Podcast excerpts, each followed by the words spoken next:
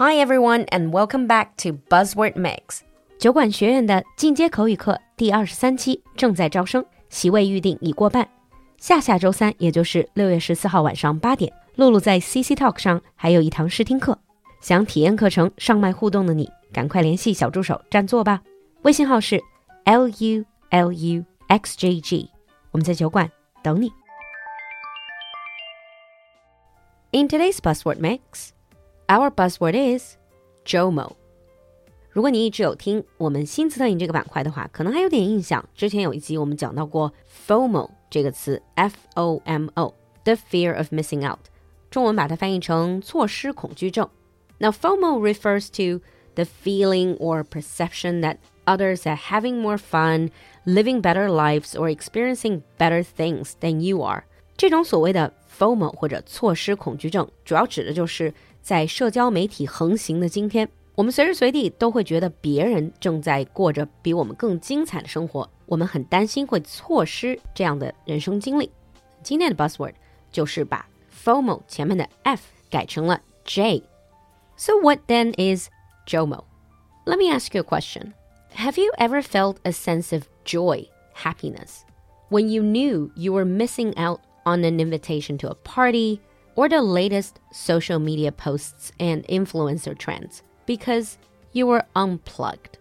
大家有没有经历过那种，就是最近什么网上流行的新潮流，但是你没有赶上，因为你没有关注社交媒体，而错过这些潮流？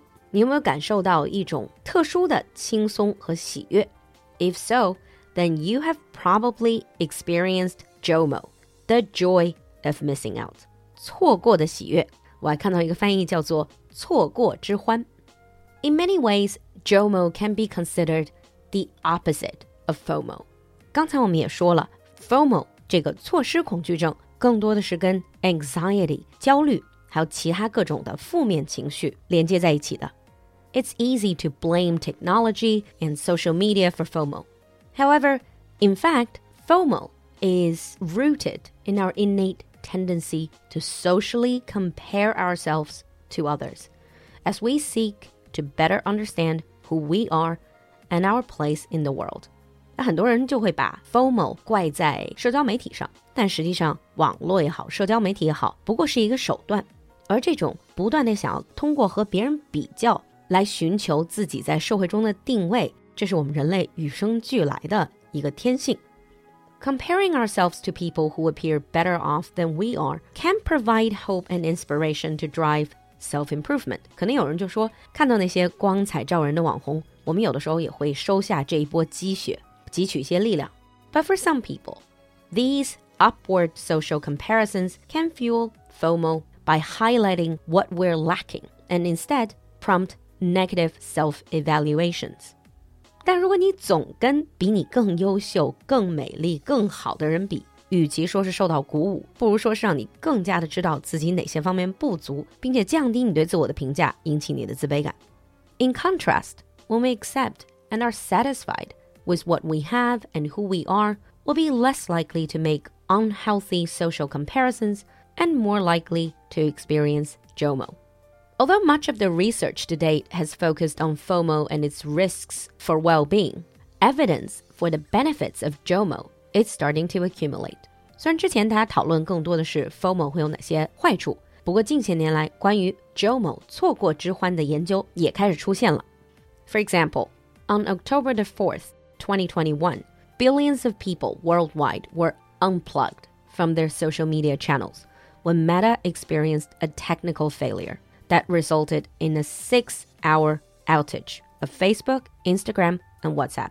比如可能还有人记得，二零二一年一个非常大的技术灾难，也就是十月四号的时候，Meta 出现了一个大规模的宕机，导致 Facebook、Instagram、WhatsApp 整整六个多小时不能用，就导致全球无数的人被迫的被 unplugged from social media，断掉了他们的社交媒体。Researchers surveyed social media users over the next two days about their emotional experiences and found that, not surprisingly, many people were stressed by losing access to their social media. 那当这个网络恢复之后，对用户的随访确实发现很多人非常非常的焦虑，因为没有办法登录自己的 social media. But they also found that for some people, being disconnected came with a sense of relief and even positive feelings. In other words, JOMO。不过很有意思的是，也有不少被随访的用户，这难得的几个小时不能用社交媒体，给他们带来了 a sense of relief，一种宽慰甚至轻松的感觉，以及其他的各种各样正面的感觉。这个就是所谓的 JOMO，the joy of missing out。Essentially, JOMO is the emotionally intelligent antidote to FOMO。可以说，JOMO 简直就是 FOMO 的一个解毒剂。 You do not need to compare your life to others, but instead practice tuning out the background noise and learn to let go of worrying whether you are doing something wrong.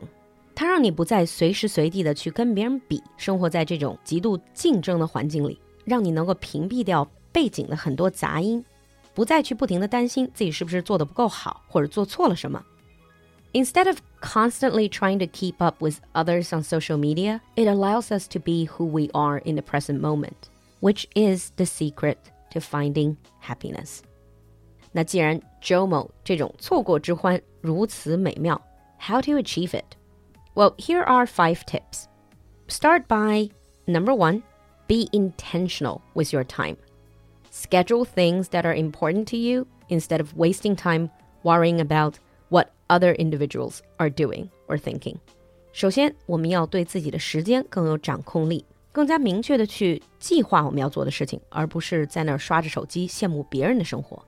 Number two, give yourself permission to live in the present. 允许自己活在当下。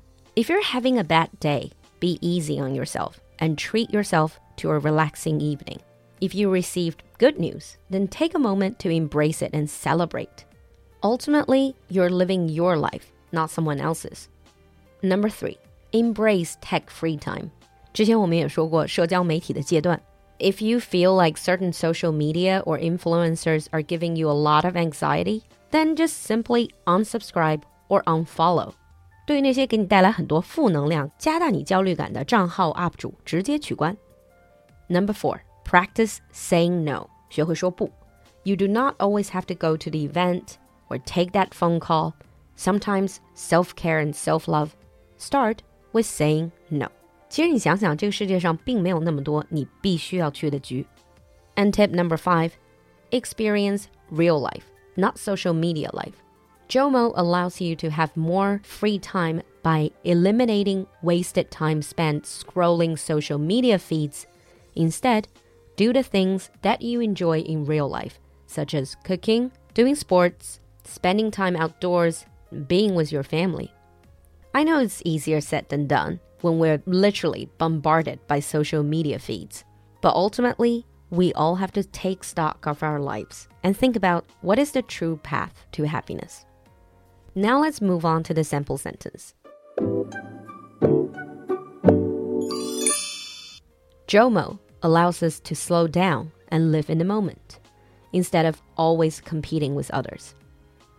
Jomo allows us to slow down and live in the moment instead of always competing with others. 你听懂了吗？关注公众号“璐璐的英文小酒馆”来获取更多拓展内容。So what do you experience more, FOMO or JOMO? JOMO？期待你的分享，我们下期见。